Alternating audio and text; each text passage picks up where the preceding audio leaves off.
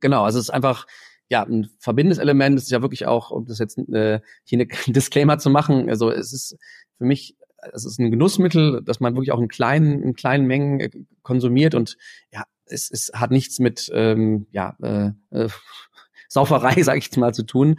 Und das glaube ich auch wichtig zu verstehen. Das ist ein, äh, das ist einfach sehr hochwertig, handwerklich extrem äh, stark und und, und äh, aufwendig gemachtes Produkt was dann über irgendwie wirklich Jahrzehnte reift und noch weitere Geschmacksnoten annimmt. Herzlich willkommen im NFT und Web3 Insider Podcast, der Podcast, der dem deutschsprachigen Web3 Space eine Stimme gibt und wo wir gemeinsam in die aufregende Welt und in die Evolution des Web, des Internet eintauchen. Ich bin Fabian und hier bekommst du spannende persönliche Geschichten von meinen Gästen und interessante praxisbezogene Use Cases, die zeigen, welches Potenzial eigentlich hinter den neuen Technologien wie Web3, NFTs, Metaverse oder KI steckt, so dass du früh dabei sein kannst und auch die entstehenden Möglichkeiten für dich nutzen kannst. Mein heutiger Gast bringt so eine ganz persönliche Geschichte mit und wir connecten ein wenig die Dots, also wir bringen so ein bisschen die Einzelstation zusammen. Ich habe Georg Runge, aka George Berlin zu Gast und wir haben das schon ganz lange ausgemacht. Es hat sich irgendwie äh, da hat er nie geklappt und jetzt äh, haben wir es endlich. Und wir sehen an Georges Station eigentlich von Telco oder von Wirtschaftsinformatikstudium über äh, Telco-Business, über Venture Building, dann auch im entsprechenden Krypto-NFT-Space welches Potenzial eigentlich äh, dort in der Technologie steckt, was George dort auch mit seinem Background sieht, was er dort uns als Insights mitnehmen kann. Und das Ganze wirklich super spannend, äh, ganz viele verschiedene Bereiche wirklich von auch Tokenisierung von Real World Assets über, über den Finance-Bereich zurück zu Venture Building. Also gehen wir auf die gemeinsame Reise. Let's go.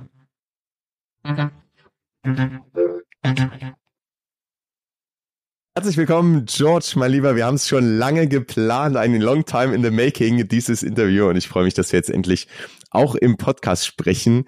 Und äh, ja, ich freue mich auch immer, dich auf, auf den zahlreichen Events zu sehen, immer wieder zu sehen und äh, zu hören. Doch jetzt mal mit, mit Aufnahme am Start. Von daher erstmal herzlich willkommen. Wie geht's dir? Ja, vielen Dank, Fabian, äh, dass es endlich klappt und dass wir uns mal in, dem, in deinem tollen Format unterhalten dürfen. Mir geht's gut ja, deine Frage zu beantworten.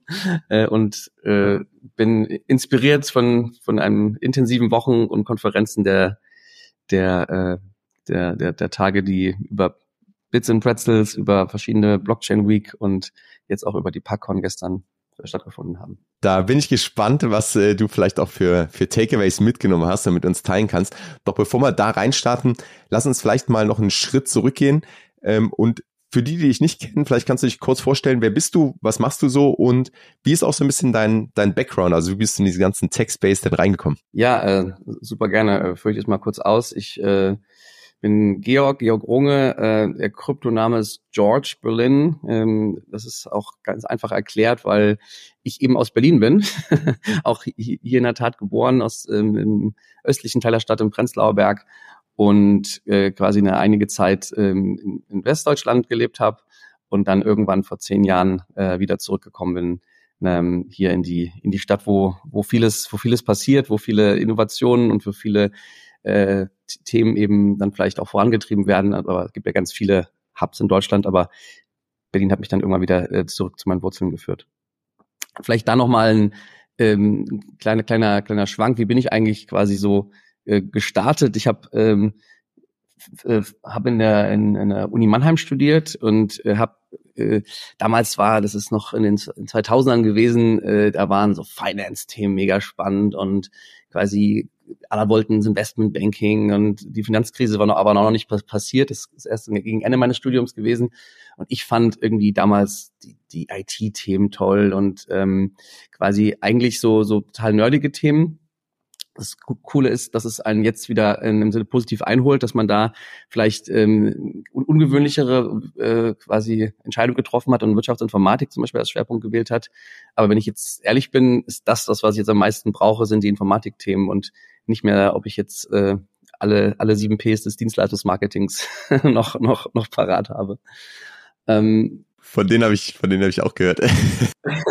ja, genau, die kennt man dann doch noch äh, aus dem Studium und ähm, war natürlich schon eine inspirierende Zeit, damit echt guten Leuten auch auch zu studieren ähm, und dann eben auch die Möglichkeit zu haben, im Ausland äh, zu gehen. Und da ist eigentlich schon der erste, würde ich sagen, der erste große ähm, Punkt, wo ich wo ich irgendwie froh bin, dass ich die, die Möglichkeit hatte, über ein äh, Stipendium damals nach äh, Südkorea zu gehen.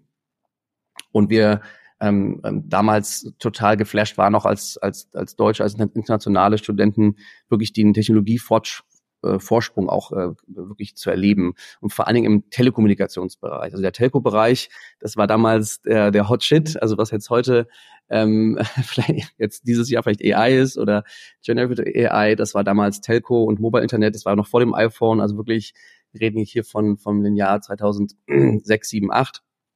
Da, waren, da war das quasi was äh, was was angesagt war und nur als kleine vielleicht äh, Anekdote äh, es war dann wirklich so, wir kamen an und konnten es gar nicht glauben, dass man dort in der U-Bahn äh, schon quasi hochwertigen Content, Filme streamen konnte unter der Erde. Ähm, und auch sonst äh, waren halt quasi Smartphones schon schon gang und gäbe, die auch vor dem iPhone, also vor de, der Etablierung der vielleicht in der westlicheren Welt.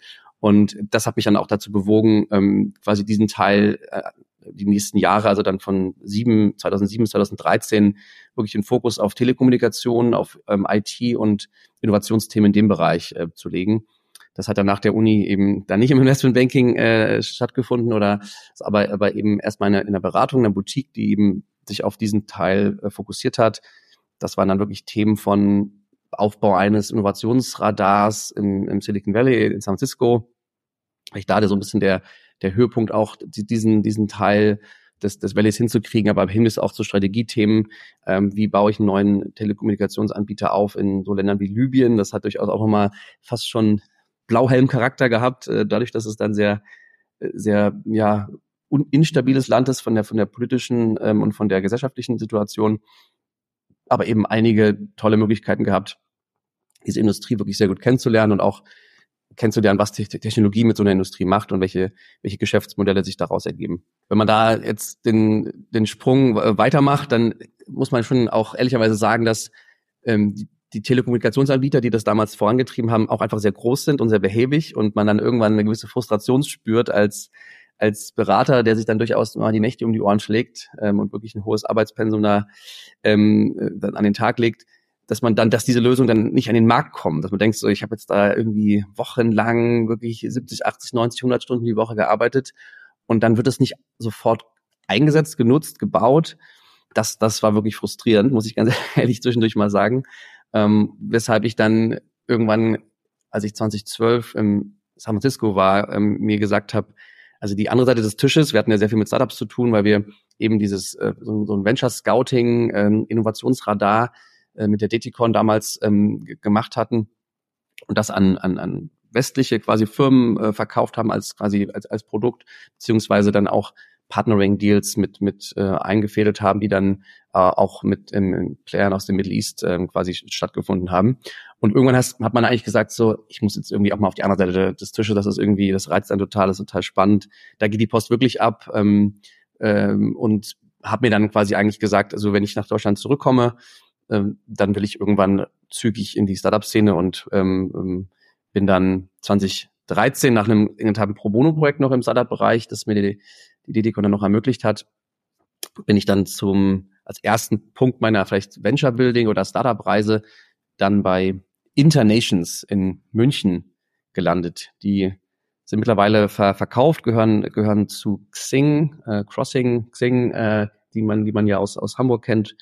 Ähm, und äh, eine der wenigen, ja, vielleicht Social Networks sind, die aus Deutschland gebaut wurden und was auch für damals Internations galt.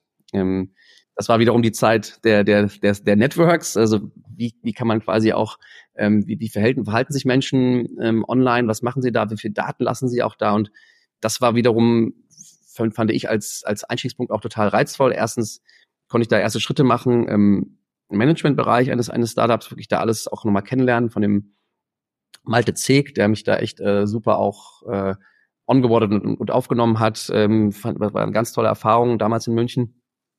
Und ich glaube, das, das Spannende war damals, dass man äh, quasi das Verhalten, wie Leute sich online verhalten, also ähnlich wie auf Facebook oder auf Instagram, gewisse Fotos teilen oder sich, sich austauschen, Nachrichten schreiben, aber eben auch verknüpft hat mit einem, einem, einem wirklich physischen Event. Ne? Die, das Kernprodukt war ähm, so eine Art Mischung zwischen einem Meetup und einem Facebook quasi ähm, Funktion.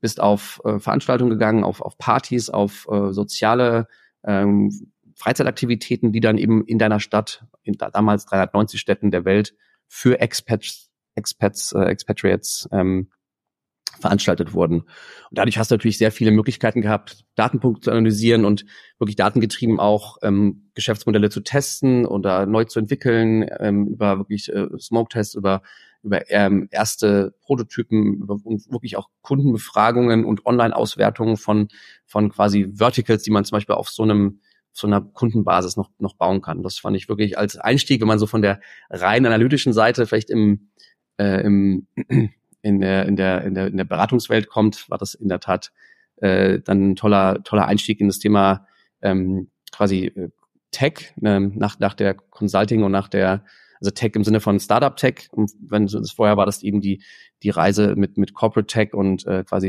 äh, Telekommunikationstechnologie, die dann bis dahin eben ähm, die Innovationszyklen auch sehr stark geprägt hat. Finde ich super spannend und man sieht ja dann ganz oft, also wie es die Jobs ja gesagt hat, so connecting the dots, ne, wenn man so in in seine, seinen Werdegang geblickt, in seine Vergangenheit, wie dann so die einzelnen Punkte dann irgendwie doch ein Bild ergeben oder zusammenpassen zu dem, was, was eigentlich dann heute ist oder was vielleicht auch so ein bisschen äh, dann zukünftig ähm, ein, den persönlichen Werdegang, die persönlichen Werte, des, äh, worauf man sich fokussiert, beeinflusst. Und ich finde es super spannend, gerade deine Telekommunikationserfahrung. Ich habe ja auch einen Telco-Background, also wirklich Corporate Tech. Und ich habe es dir auch schon mal, glaube ich, im Podcast erzählt. Also ich war dann, als das Mobile Internet kam, ne, mit mit WOP, also wo du dann so auf den, das waren ja auch noch quasi Feature Phones, aber du konntest dann mit dem Handy ins Internet. Und ich war da so begeistert und habe dann da irgendwie versucht, irgendwie Seiten zu besuchen, das auszuprobieren. Und dann hat's, war ja alles in, also war ja auch damals die Diskussion, ne, es war ja alles in der äh, so branded äh, Welt, ne? Also jeder Telekommunikationsanbieter wollte das ja in seiner Welt dann anbieten und, und gar nicht aufmachen und so. Also es äh, so diese Reise dann äh, zu begleiten und ich war völlig völlig begeistert und habe mit meinem Mitbewohner damals noch, das war noch im Studium diskutiert, der dann gesagt, hey, warum, was soll denn das? Also guck mal, das, das ist viel zu klein, das ist voll langsam, das, das macht überhaupt keinen Sinn. Also wer möchte mit dem Handy ins Internet gehen?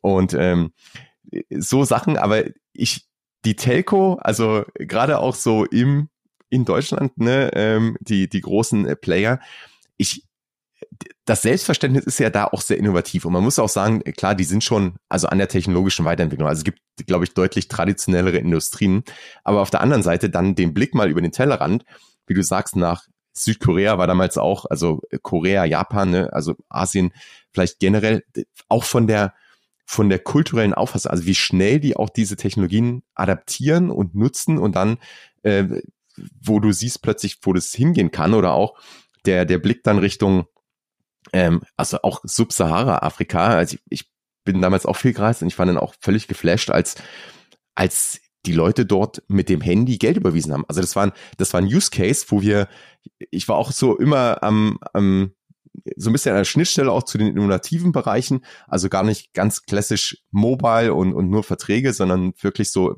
wie kann man das noch nutzen? Und Mobile Banking war so ein Thema, da haben wir echt viel überlegt, Sachen ausprobiert, da gab es auch Konzepte, die sind alle in der Tonne gelandet irgendwo, ne?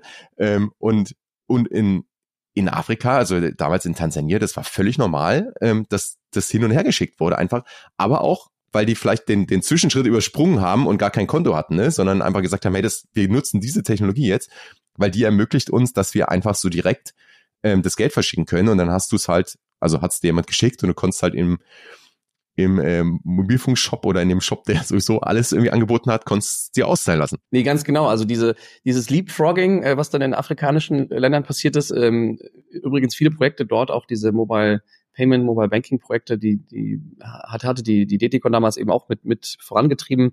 Ähm, dann noch einen, einen Ex Exkurs. Die DTCon ist entstanden ähm, aus äh, in den Ende der 70er aus dem Zusammenschluss von der Deutschen Post, äh, also Telepost Consulting damals. Und dann irgendwann kam noch mal so eine klassische Managementberatung dazu, ähm, die Diebold.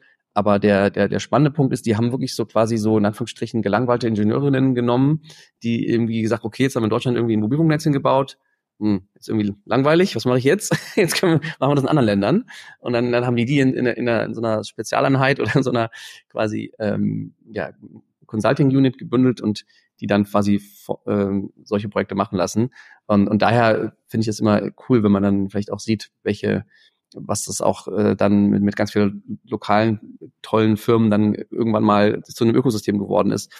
Aber eben auch dann, weil es eben quasi, wenn man mal so nochmal drauf guckt, ist es Innovation von oben gewesen. Ne? Also sind, sind am Ende große Player, die, ne, wie du schon würde ich auch unterschreiben, von der Denke sehr innovativ sind und auch wirklich tolle Leute angezogen haben dass die dann aber trotzdem irgendwann das Gefühl haben, oh jetzt, aber das müssen wir alles own, das müssen wir alles irgendwie schützen. Das ist, das ist wenig Open Innovation, das ist wenig, ähm, alle, alle sind im, im Level Playing Field und, und, und, und, und quasi bringen so ein Ökosystem nach oben, sondern es war viel so, das hat die Chefin jetzt so entschieden, dass wir es jetzt so machen und deswegen machen wir es jetzt so und äh, hat eben durch auch die, diesen hohen Investitionen, CapEx-intensive Industrie ähm, eben auch sehr lange Planungszyklen äh, vorausgesetzt. Ne? Also die ähm, das ist ja dann wirklich, da reden wir von fünf bis zehn Jahren, bis halt dann wirklich auch das, äh, der, der Vollausbau des Netzes dann stattgefunden hat.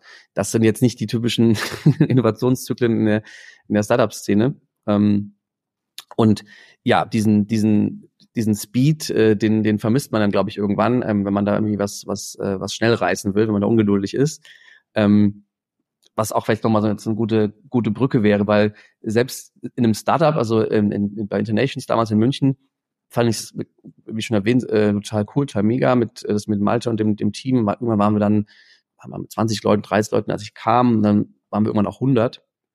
Und dann fand ich schon fast krass, ähm, wie schnell man selbst in, in, einem, in einer kleineren Struktur durchaus langsamer werden kann, weil dann die IT-Pipeline total voll wird, weil es halt einfach ähm, selbst für neue Themen nicht mehr so viel Kapazität gibt, wenn man halt das alte wieder ähm, refactoring muss, also quasi den Code wieder neu aufbereiten und schneller machen, besser machen, sich neue Frameworks quasi ähm, ähm, äh, umziehen und dadurch fast schon wieder ähm, diese, diese, diesen Geschwindigkeitsvorteil, den man eigentlich hat, als, als kleine Struktur wieder wieder einbüßt.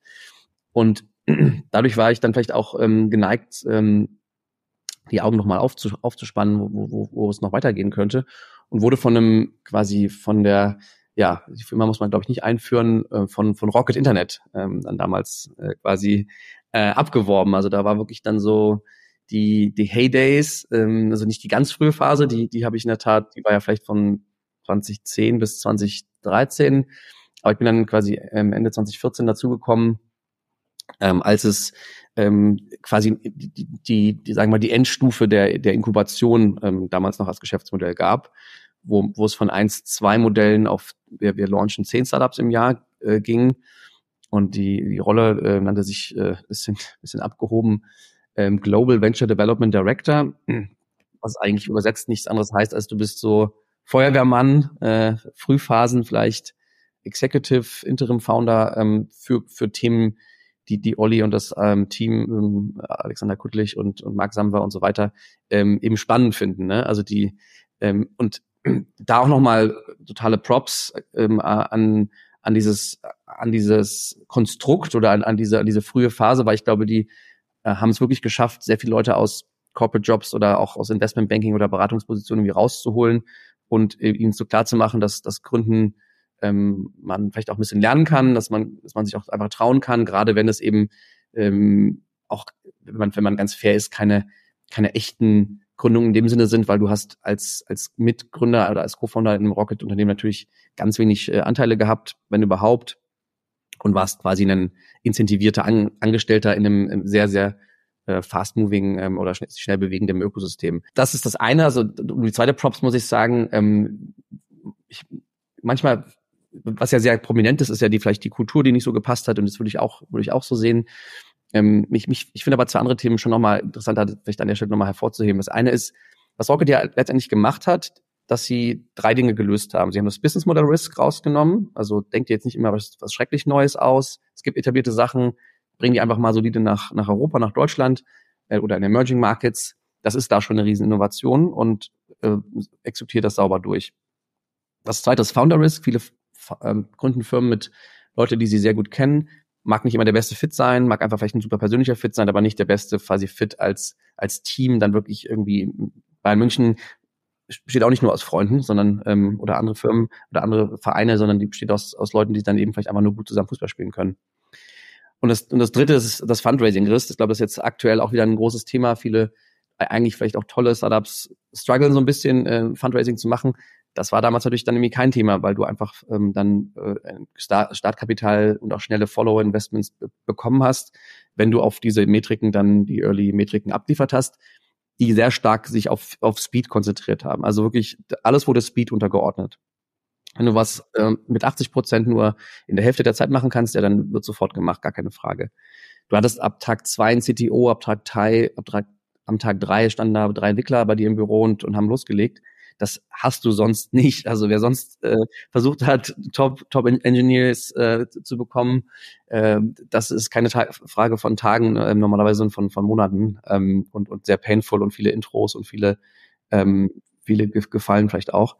Das heißt, diese, das mal kennenzulernen, diese, diese, diesen Fokus auf Speed, mh, hm, das war super spannend und ähm, hat dann eben zu einigen äh, interessanten äh, quasi mal äh, ähm, ja, wie soll ich sagen, Reisen in die Welt von Foodtech geführt, also von von Fedora. Es war ein, ein, ein Box-Business dabei, also äh, haben, haben was ist, dann soft gelauncht oder halt nicht, nicht hart gelauncht, aber ähm, wo wir eine, eine Mischung zwischen HelloFresh und Glossybox für Hundebesitzer gebaut haben.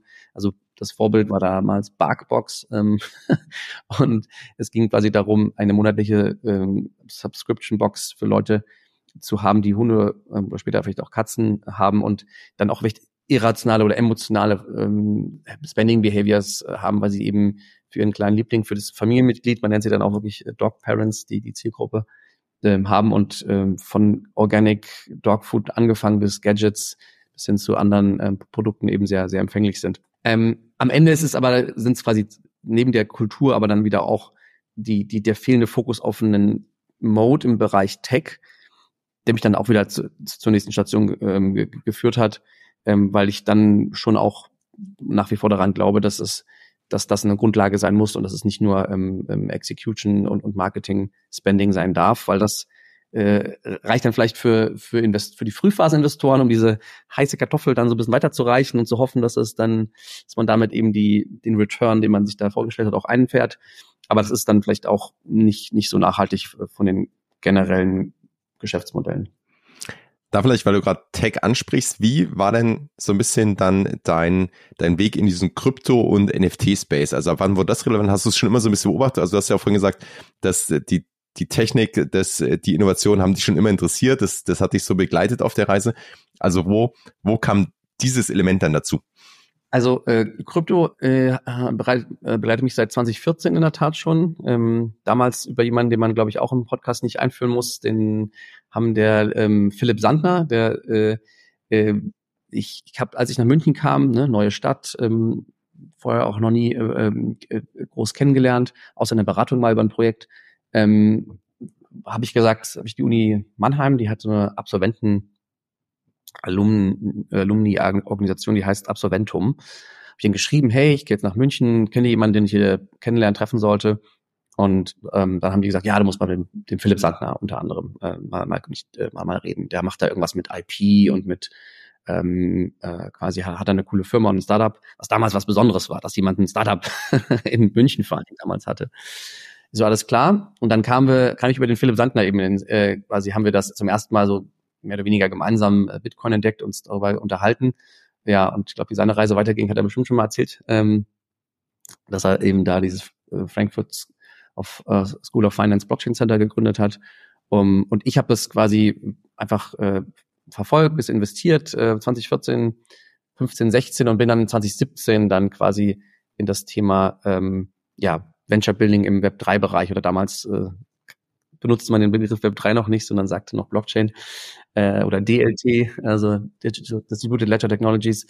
Ähm, und bin äh, quasi mit zwei, ähm, ja, einem, einem Freund und einem, einem Bekannten in der Tat mit dem Thema äh, Real World äh, Tokenization von also wenn man es übersetzt, Sachwerte, Real World Assets, Sachwerte, ähm, Tokenisierung gestartet. Und zwar haben wir uns damals in den Kopf gesetzt, weil wir da ähm, viel über Nachhaltigkeit äh, gesprochen hatten. Was muss man tun, damit eben äh, diese äh, die, Lebens, die Lebensgrundlagen geschützt werden. Und da ist ja so auch mein, meine Conclusio, alles was, äh, wir sind in einem, muss man jetzt nicht gut oder finden oder kann man erstmal neutral formulieren, wir sind in einem Finanzkapitalismus, muss man einfach anerkennen, äh, BlackRock und die und Co. dominiert halt nun mal die, die Welt und vor allem die Finanzmärkte. Und am Ende, was nicht in den Finanzmärkten, was nicht in, in der Finanzinfrastruktur abgebildet ist, wird nicht berücksichtigt, wird nicht geschützt, wird nicht quasi, ist nicht Teil äh, der, der, der, der, der Wertschöpfungsstruktur, die dann auch vielleicht dazu führen kann, dass es geschützt wird. Ähm, und dann wird es automatisch einfach nur ausgebeutet. Das ist so ein bisschen leider meine, meine, ähm, meine Konklusion dabei. Und deswegen war unser Gedanke, ähm, wie können wir es schaffen, Wald, ähm, also auch nicht nur jetzt vielleicht den Hammer, Hambacher Forst oder äh, wo es wo es auch in Deutschland ein bisschen, ähm, bisschen emotionaler wurde, sondern vielleicht auch Regenwald oder also Wälder, die wirklich auch, wo viele Völker davon leben und davon abhängig sind, in dem Fall zu schützen, dass man äh, es investierbar macht, ähm, sodass quasi alle Interessen ähm, aligned sind. Und da das eben mit, einem, wir hatten damals den Begriff NFT noch nicht, ähm, aber das ist eben ein, eine, eine, eine Abbildung ähm, ähm, auf der Blockchain hat, wo auf der einen Seite große ähm, institutionelle Investoren, die eigentlich gar nicht so viel Rendite wollen, sondern eine hohe, eine hohe quasi einen hohen Wunsch, dass da kein Geld verloren geht. Also quasi eine geringe Risikoappetit, aber eine, dafür auch natürlich ein Risk-Adjusted ähm, dann eben nicht so viel Return äh, sich, sich, sich versprechen. Und die wollen auch quasi große Tickets schreiben. Die wollen auch mal halt auf, auf einen Schlag mal wirklich mehrere hundert Millionen oder so ähm, ausgeben. Und das ist dann halt in, in, in dem Sinne in der, in der Asset-Klasse Wald eben, eben auch möglich, weil natürlich dann irgendwann diese Strukturen das, das eben auch hergeben. Ähm, der äh, Ende der Geschichte ist, es hat ähm, damals nicht funktioniert, den Wald zu tokenisieren, 2017. Ähm, Warum nicht? Also was waren, was waren so die Herausforderungen? Also die, die erste Herausforderung war, dass es, da sind wir heute, glaube ich, ein bisschen weiter, ähm, ähm, sicherlich noch, noch nicht am Ende der Reise, aber dass es regulatorisch so gar keinen Rahmen gab. Ne? Also ähm, zweitens, es gab auch gewisse Toolchain oder Strukturen im, im Kryptobereich noch gar nicht. Also das, was man jetzt vielleicht ähm, mal mit der mit der mit der NFT ähm, mit dem Cycle, den man vielleicht von 20 in der 2020, 2021, 2022 gesehen hat und das dann auch eben dadurch gebaut wurde. Ne? Das ist das ist ja dann auch der Vorteil, wenn dann so ein Hype entsteht, dass dann viele einfach ähm, auch die Infrastruktur, die die Toolchains für für diese ganzen für diese ganze Industrie bauen. Das gab's alles nicht. Das war einfach wirklich quasi alles sehr sehr händisch und sehr ähm, ja, hätte man alles selber machen müssen. Ähm, und diese, diese Zeit, die wir, dieses vielleicht halbe Jahr, die, die wir dann ähm, angefangen haben zu bauen, die hat uns dann hinten raus im Fundraising so ein bisschen ähm, quasi eingeholt, weil wir dann ähm, Zusagen hatten im, im Fundraising, die da nicht gekommen sind, weil dann war es irgendwann Januar 2018 und äh, ich saß in, in New York äh, im, äh, im sag mal, Executive Team da von Consensus, das ist der Company Builder von Ethereum und an dem Tag ist, glaube ich, Ethereum irgendwie so 20, 30 Prozent runtergegangen. Da, da hatten sie dann irgendwann äh, dann auch gemerkt, dass, dass sie jetzt vielleicht ihr Geld äh, beisammenhalten mussten und, und nicht ähm, weitere Tickets schreiben. Der andere Grund war, dass man sich auch als Gründerteam dann, äh, dann findet. Mit dem ähm, einen äh, damaligen Mitstreiter äh, mache ich noch ganz viele Themen zusammen. Das, das hat dann, äh, das hat dann gehalten, ist zu einer, zu einer guten Freundschaft geworden. Ähm, aber bei dem, beim anderen ist es quasi eine Bekanntschaft geblieben, weil dann vielleicht auch manchmal klar wurde, dass dann gewisse Dinge muss man vielleicht auch nicht, nicht, nicht Co-Founder-Rollen ähm, rechtfertigen, äh, sondern vielleicht dann eher andere Strukturen. Ähm, aber es war auf jeden Fall ähm, cooler Ansatz und mich hat das Thema auch nicht losgelassen. Also ähm, können wir noch später dazu kommen, aber dieses Thema Tokenisierung von Sachwerten, wie, wie kriege ich quasi alternative Anlageklassen ähm, in, ähm, in die in die, in die, in die Finanzwelt, über eben vielleicht demokratische Strukturen, über Strukturen, die es allen ermöglichen, daran auch teilzuhaben. Das hat mich nach wie vor, ähm, ja, beschäftigt mich nach wie vor und hat damals 2017 eben dann seinen Anfang genommen mit der Assetklasse Wald.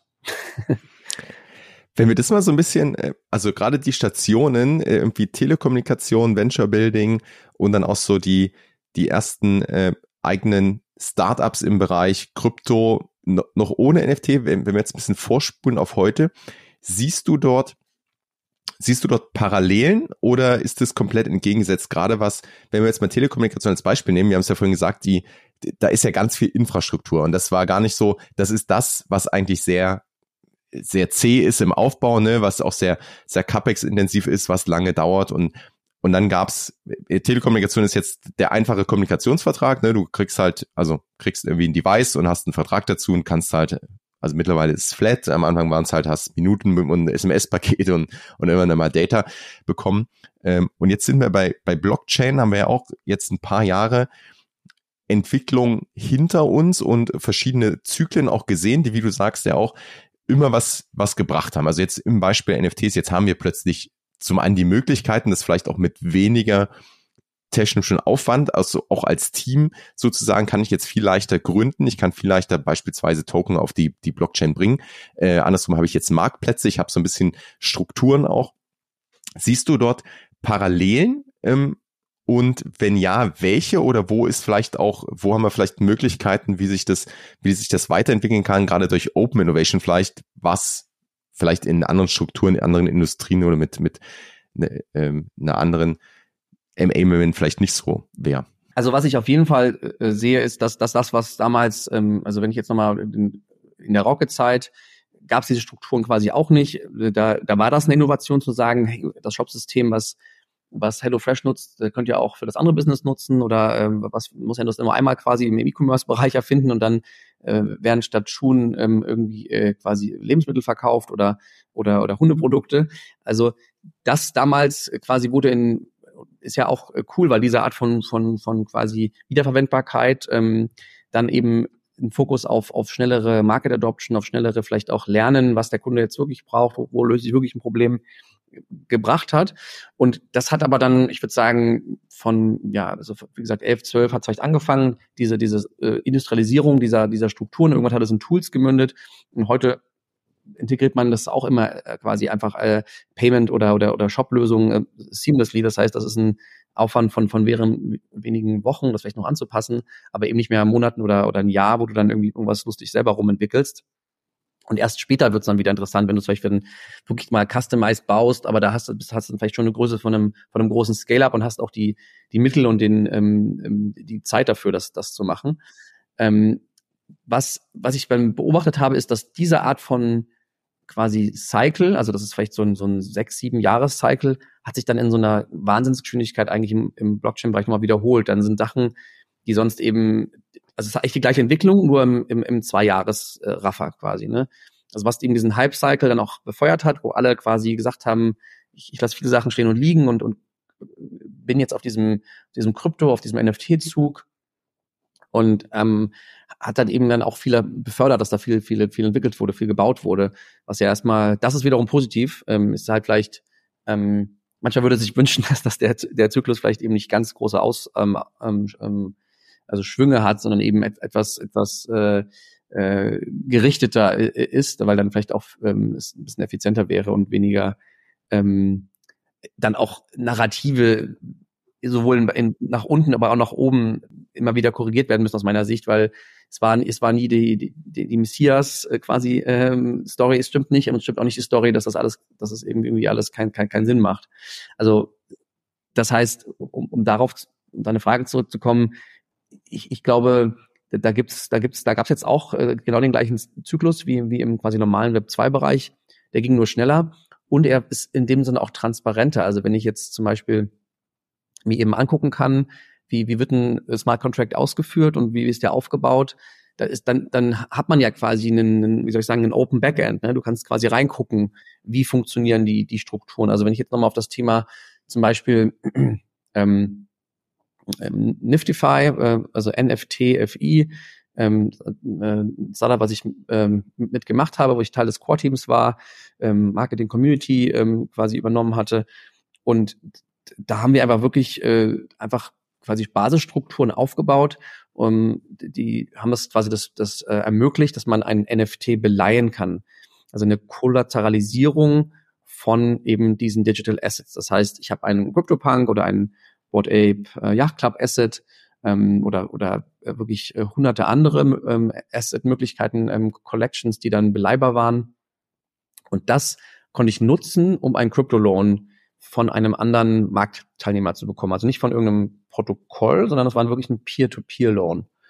Um, ähm, und das ist aus mehrerer Hinsicht dann auch wieder ja, e-, extrem spannend, weil es dann eben die Möglichkeit gibt, dass man ein, dass eine Asset-Klasse, die vielleicht vorher eben, einen, äh, hast ja durchaus einige coole, coole Startups da, die vielleicht belächelt werden, was das für PFPs, Profile Pictures, sollen jetzt irgendwie was wert sein.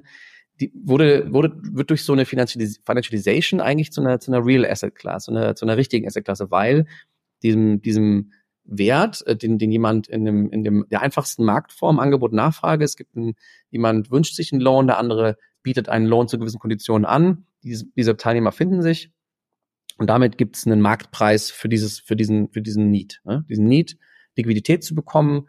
Bei Nifty-Fi waren das typischerweise sechs bis, bis acht Wochen äh, Kredite, im Schnitt so 10, 20.000 Dollar, um gewisse Dinge zu finanzieren, um Leverage Trades zu machen, um sich äh, auch mal ähm, in der Real World Dinge äh, quasi äh, finanzieren zu können, weil es irgendwie über Bankstrukturen länger dauert oder gar nicht geht.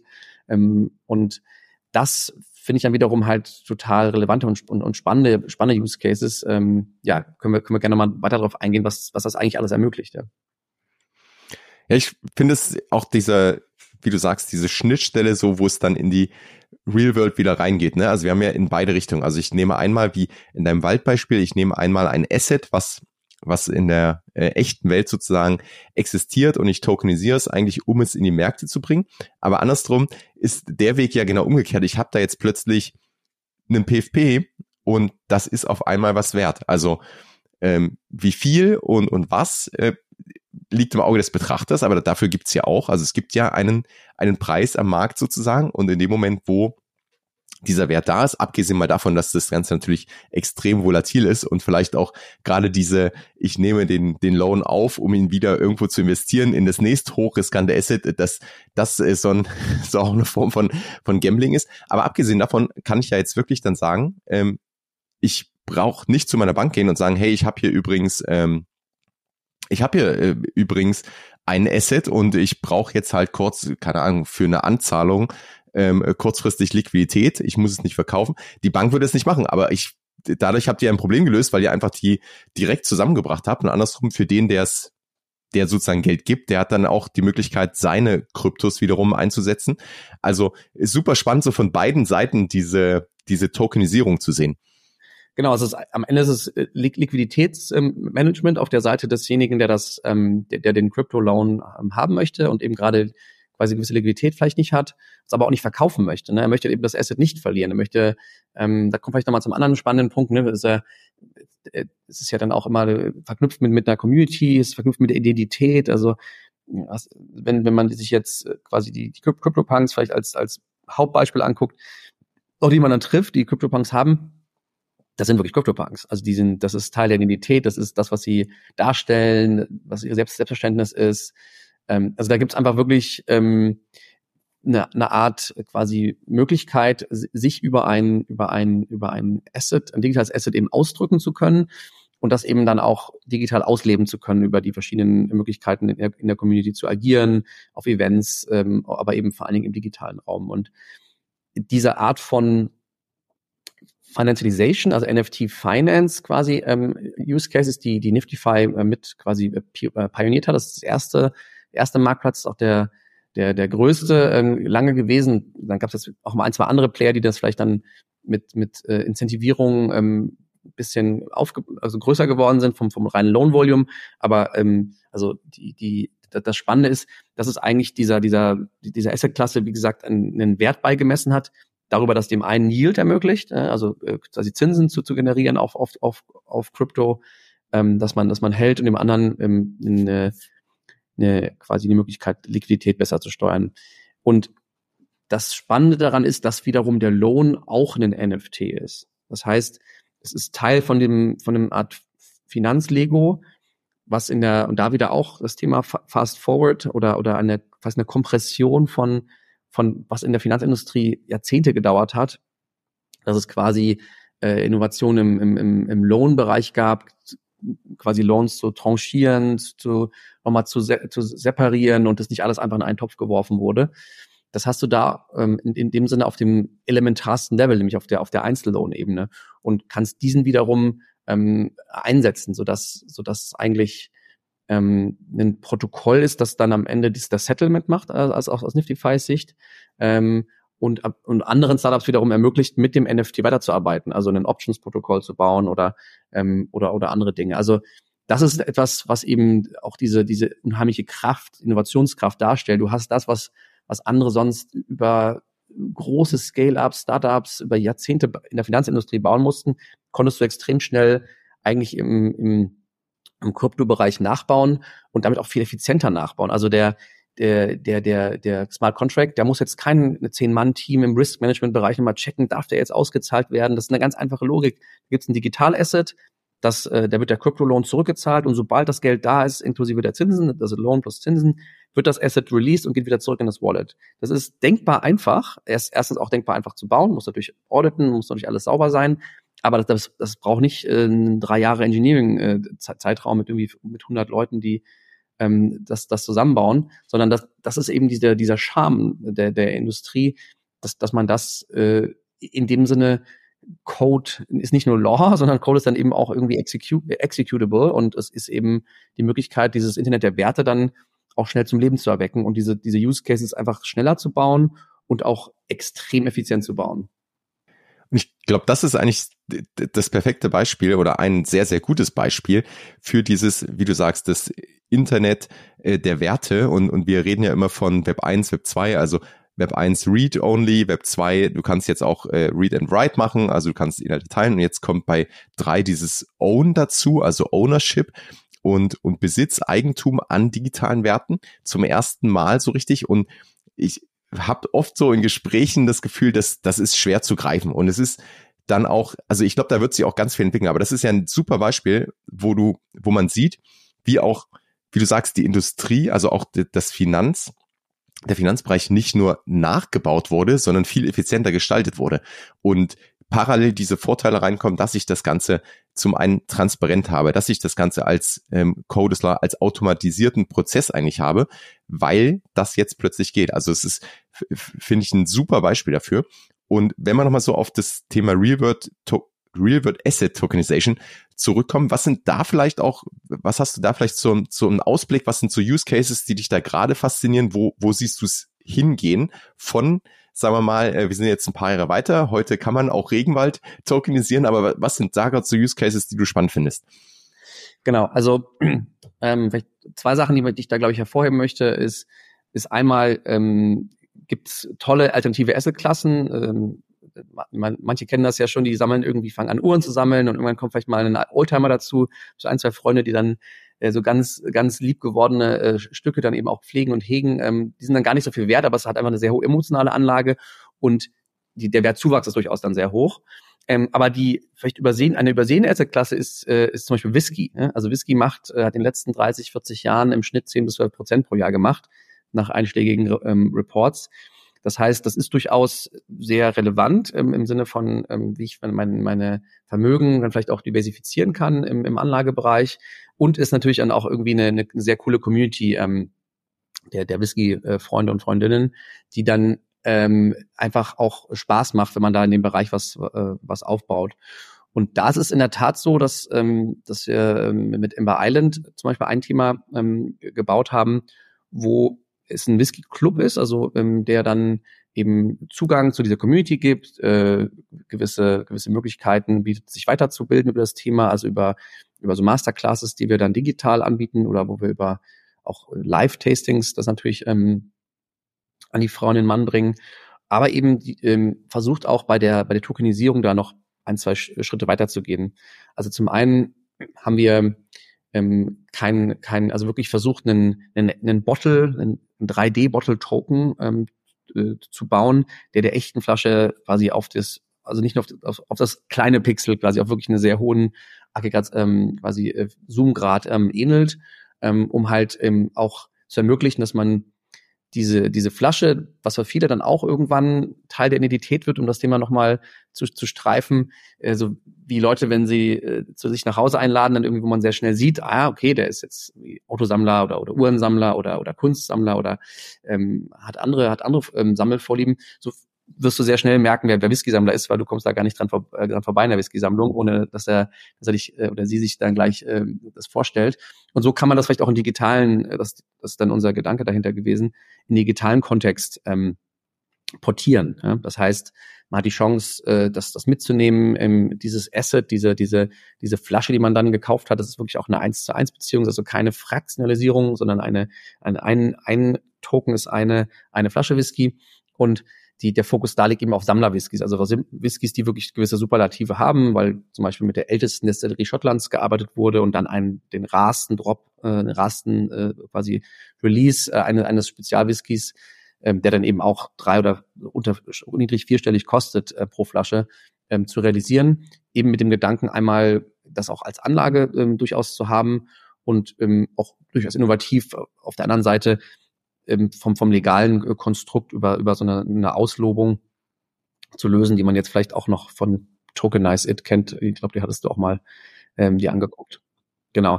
Das heißt, äh, das ist ein, eine Möglichkeit, einige Probleme vielleicht auch von, von, von Händlern, Sammlern zu lösen, weil irgendwann sind, sind auch der Flaschenplatz vielleicht auch ausgeschöpft und ähm, bei Amber Island ist es so, dass die Flasche im, im quasi Warehouse, also im, im Lager ähm, versichert und unter optimalen Bedingungen eben gelagert wird.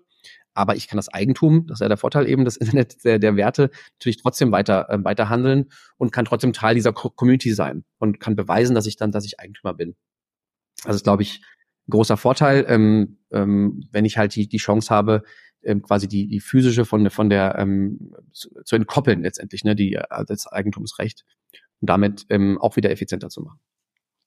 Das glaube ich auch ganz spannend, ne? weil gerade wie du sagst, wenn, wenn der Platz ausgeht oder einfach, äh, klar, das sind Glasflaschen, ne? Und ähm, vielleicht ist es bei mir im Keller irgendwie zu zu feucht, zu warm oder es äh, kommt ein Hochwasser oder wie auch immer und so kann ich sagen, hey, das ist äh, schon allein diese, die, nur dieser Teil ist ja schon super spannend, wenn ich sage, das ist die Dienstleistung, das wird ähm, professionell gelagert, das ist versichert ähm, und gleichzeitig kann ich auch, wenn ich jetzt sage, ich möchte diesen Whisky vielleicht doch verkaufen, weil er vorrangig vielleicht ein äh, ein Investment war, dann kann ich das Ganze auf äh, einem Zweitmarkt tun anhand des Tokens und der neue Tokenbesitzer hat dann sozusagen alle Rechte an der Flasche und kann den dann entweder äh, kommen lassen oder lässt den weiter bei euch und äh, das allein schon, ich muss keine Flaschen hin und her schicken, ich muss nicht, der, der Käufer geht nicht das Risiko ein, dass da vielleicht äh, gar nicht mehr das drin ist, was draufsteht.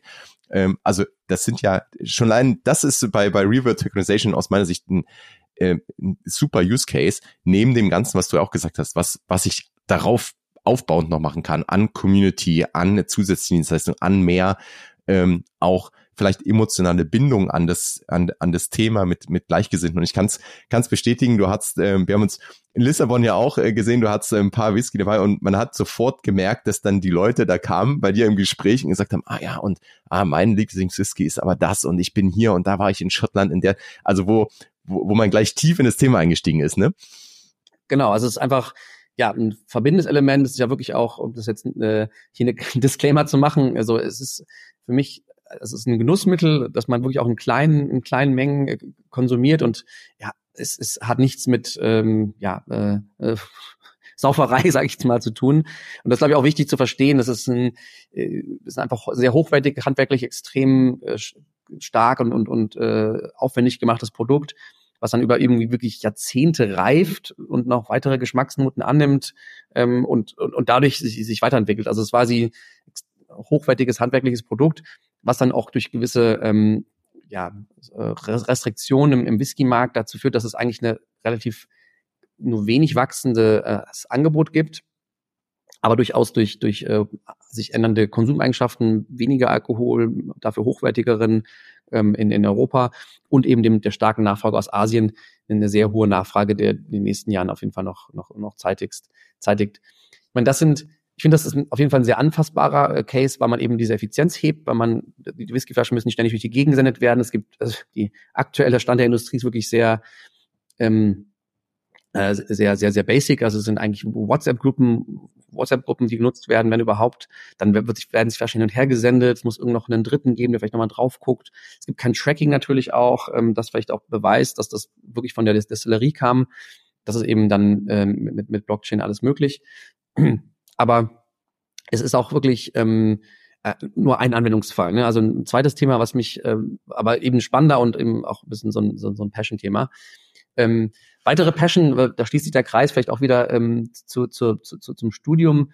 Ich habe ähm, 2004, 5, 6 dann eben auch äh, äh, Künstliche Intelligenz, KI 1, 2 hieß es noch, damals beim Professor Heinzel in Mannheim. Äh, nochmal äh, Grüße. Ich nehme an, er wird es nicht hören, aber ich, ich äh, freue mich trotzdem, weil das wirklich äh, sehr inspirierend war damals. Ähm, und muss ich jetzt auch, glaube ich, jetzt keinem erklären, dass das natürlich in den letzten ähm, 18 Monaten auch nochmal ein ähm, Riesenthema geworden ist. Und da wiederum kann Blockchain, Blockchain eben auch oder ähm, NFTs, äh, in dem Fall Softwarelizenzen, auch eine starke Rolle spielen.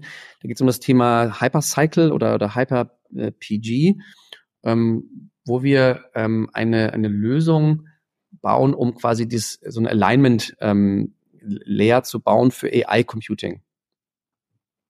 Was heißt das? Also es gibt ja ähm, sehr viel Rechenkapazität ähm, und die ist bisher eigentlich nicht über so ein globales Hirn oder einen, einen Marktplatz oder eine, eine, Struktur, die man eben ähm, der klassische Use Case, du kannst mit einem Token incentivieren, das, das, äh, das, das zu nutzen ähm, und auch alle Interessen letztendlich äh, ähm, quasi auf das gleiche Ziel äh, einzuschwören, weil sich die einzelnen Player eben nicht vertrauen müssen. Wieder dieses Trust, dieses Prinzip der Trustlessness ähm, was, was wirklich ähm, ja ein, einer der Kern quasi Vorteile ähm, ist. Ähm, das heißt, Leute können, können teilnehmen an diesem, an diesem Marktplatz, an diesem, an diesem, an dieser Struktur, ohne dass sie sich kennen müssen. Das können Datacenter sein, das kann jemand sein, der einfach viele GPUs gekauft hat.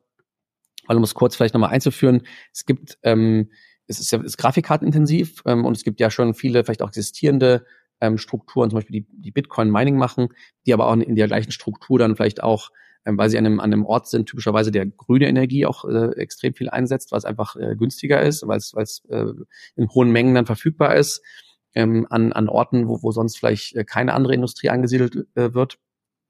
Zum Beispiel ein spannendes Startup da aus, aus Paraguay, die an diesem zweit, weltweit zweitgrößten Staudamm hängen, der dann eben extreme viel Energie dort produziert und die sonst äh, nicht genutzt werden könnte. Ähm, und dadurch hat man eben spannende Möglichkeiten dort eben Bitcoin Mining, aber eben auch AI äh, Computing Cluster aufzubauen. Das ist alles so ein bisschen der, der Hintergrund und da wiederum die, die, die Möglichkeit, ähm, ja, auch vielleicht das Thema ähm, AI, auch das Trainieren der Modelle, aber, aber auch die ähm, zu beschleunigen. Und wir haben da, glaube ich, in den nächsten Jahren kein, kein Problem damit, dass da die Nachfrage schwindet, wenn man, wenn man sieht, welche quasi enormen Produktivitäts, würde ich erstmal sagen, Fortschritte man da erreichen kann. Ich glaube nach wie vor, dass es, ähm, dass es gar nicht so sein wird, dass, dass dann irgendwie alle, alle arbeitslos werden. Ich glaube wirklich, dass es dann wiederum mehr darum geht, ähm, dass, dass Energie frei wird für viele Themen, vielleicht im, im, im menschlichen Bereich, im Kreativbereich, die bisher äh, mit quasi Admin-Tätigkeiten äh, bisher gefüllt werden und die einfach nicht effizient gelöst sind. Und da ist ja die Hoffnung, dass man mit so einer, mit so einer Lösung vielleicht schneller zu einer, ähm, zu einer AGI kommt, also zu einer Artificial General Intelligence, um, um, um dann eben ähm, quasi äh, ja die, Menschheit hoffentlich ein bisschen äh, bis bisschen voranzubringen und wieder ein bisschen äh, bisschen aus dem aus dem Hamsterrad rauszuholen.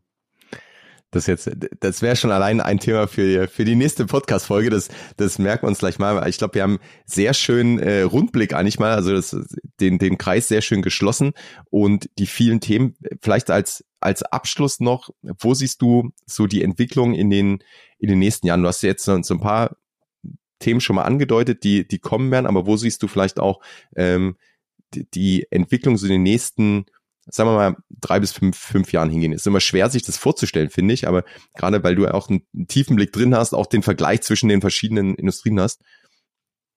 Klar, Glaskugel habe ich auch nicht, aber was ich auf jeden Fall, wo ich auch ähm, gerne aktiv weiter mitwirke, ich hab, bin beim W3 Fund ähm, Venture Partner äh, seit kurzem. Ähm, und was ich bei denen toll finde, und da glaube ich, ist das ist ein bisschen der Schlüssel auch, glaube ich, für die zukünftige Entwicklung von Web 3, dass sie eben ganz klar Ecosystem Building und Capacity Building in den Vordergrund stellen und nicht nur Geldgeber sind, sondern eben auch die Industrie voranbringen, ähm, über Events, über, über Educational-Formate, einfach äh, Leute zusammenzubringen und eben ganz bewusst, eben auch weil sie selber ähm, im Web2-Bereich schon sehr erfolgreich waren, da immer mit dem Blick, kann ich es mit anderen Industrien verknüpfen? Wen muss jetzt, wen muss ich jetzt von welchem Web2-Startup noch dazu einladen? Ähm, und, und die Lufthansa nehme ich auch noch mit. Und das heißt, das wird jetzt bis zur nächsten Web3-Welle, die aus meiner Sicht unzweifelhaft kommen wird, wird eigentlich, finde ich, so die, die, die, die, die, der Haupt, ähm, äh, Herausforderung sein. Es war so ein bisschen so, Web 2 war unabhängig, dann gab es Web 3 in, in seiner eigenen Blase und hat da rumgewirtschaftet und äh,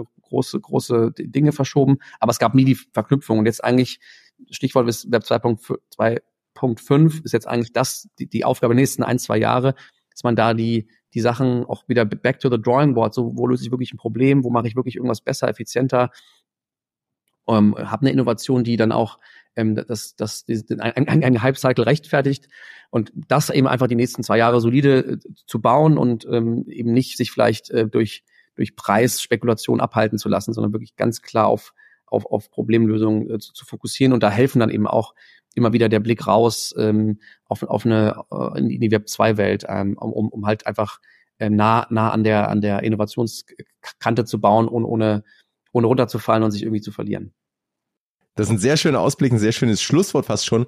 Doch als allerletztes äh, eine Frage, die, die immer kommt, vielleicht wenn du unseren Hörerinnen und Hörern jetzt so einen Tipp mitgeben kannst, einen Ratschlag, eine Frage, äh, irgendwas, was äh, wäre das? Was möchtest du gern noch so mitgeben? Deine, deine Message noch zum Schluss hier.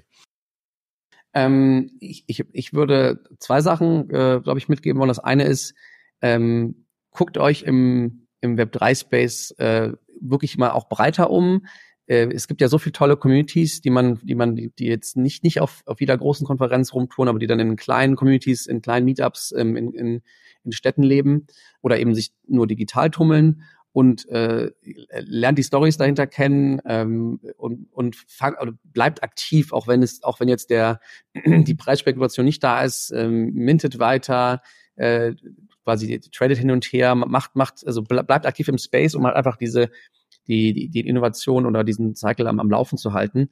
Und ähm, ich, also ich kann nur sagen, dass mich ähm, sehr begeistert hat, wie auch divers der, der Web3-Space ist, wenn man jetzt im Vergleich vielleicht sogar mit dem Web2 oder mit, mit dem Krypt reinen Krypto-Space vergleicht. Von daher ist das für mich eine tolle Entwicklung und da ähm, brauchen wir mehr äh, und, und, nicht, äh, und Leute, die, die das vielleicht auch erleben und dann, und dann zu merken, das ist Teil meiner meiner meiner meiner, meiner Hood, meiner People, meiner, meiner Community, die, die ich da irgendwie mit, mitbauen möchte und meine, meine Skills und meine Fähigkeiten reinbringen kann. Sehr cool. Und das schreibe ich zu, zu 100 Prozent. George, vielen, vielen Dank. Also wir haben echt viele Themen angesprochen, angerissen und, und man merkt, dass du da auch an äh, viel, sehr viel Insights mitbringst, sehr viel äh, in sehr viel Themen unterwegs bist. Ich freue mich schon. Ich äh, bin sicher, das wird nicht das letzte Mal gewesen sein, dass wir uns hier unterhalten. Und ich freue mich äh, so oder so, dich auch bald wiederzusehen. Bis dann erstmal vielen Dank und bis zum nächsten Mal. Peace and out. Fabian, schön, dass ich da sein konnte. Noch ein kurzes Schlusswort in eigener Sache. Wenn du im Bereich Web 3 und Metaverse auf dem Laufenden bleiben möchtest, dann abonniere den Web 3 Plus N Newsletter, denn dort bekommst du drei Tipps, Anregungen oder Gedanken von mir und das N, die News der Woche, also einfach in Bullet Points ganz knapp und knackig zusammengefasst, alles, was gerade passiert. Du bekommst einen Einblick hinter die Kulissen und hast so aktuelle Entwicklungen des Web 3 immer im Blick. Das Ganze direkt in deine Inbox, ohne 24-7 auf Twitter oder Discord aktiv sein zu müssen und damit in weniger als fünf Minuten pro Woche. Der Web3 plus N Newsletter, den Link findest du in den Show Notes. Und ja, wenn dir diese Folge gefallen hat, abonniere den Podcast, teile die Folge gerne mit Freunden oder auf Social Media und hinterlass eine Bewertung. Ich stecke sehr, sehr viel Energie und Herzblut in den Podcast und damit würdest du meinen Gästen und mir unglaublich weiterhelfen. Danke dafür. Bis zum nächsten Mal. Peace and out.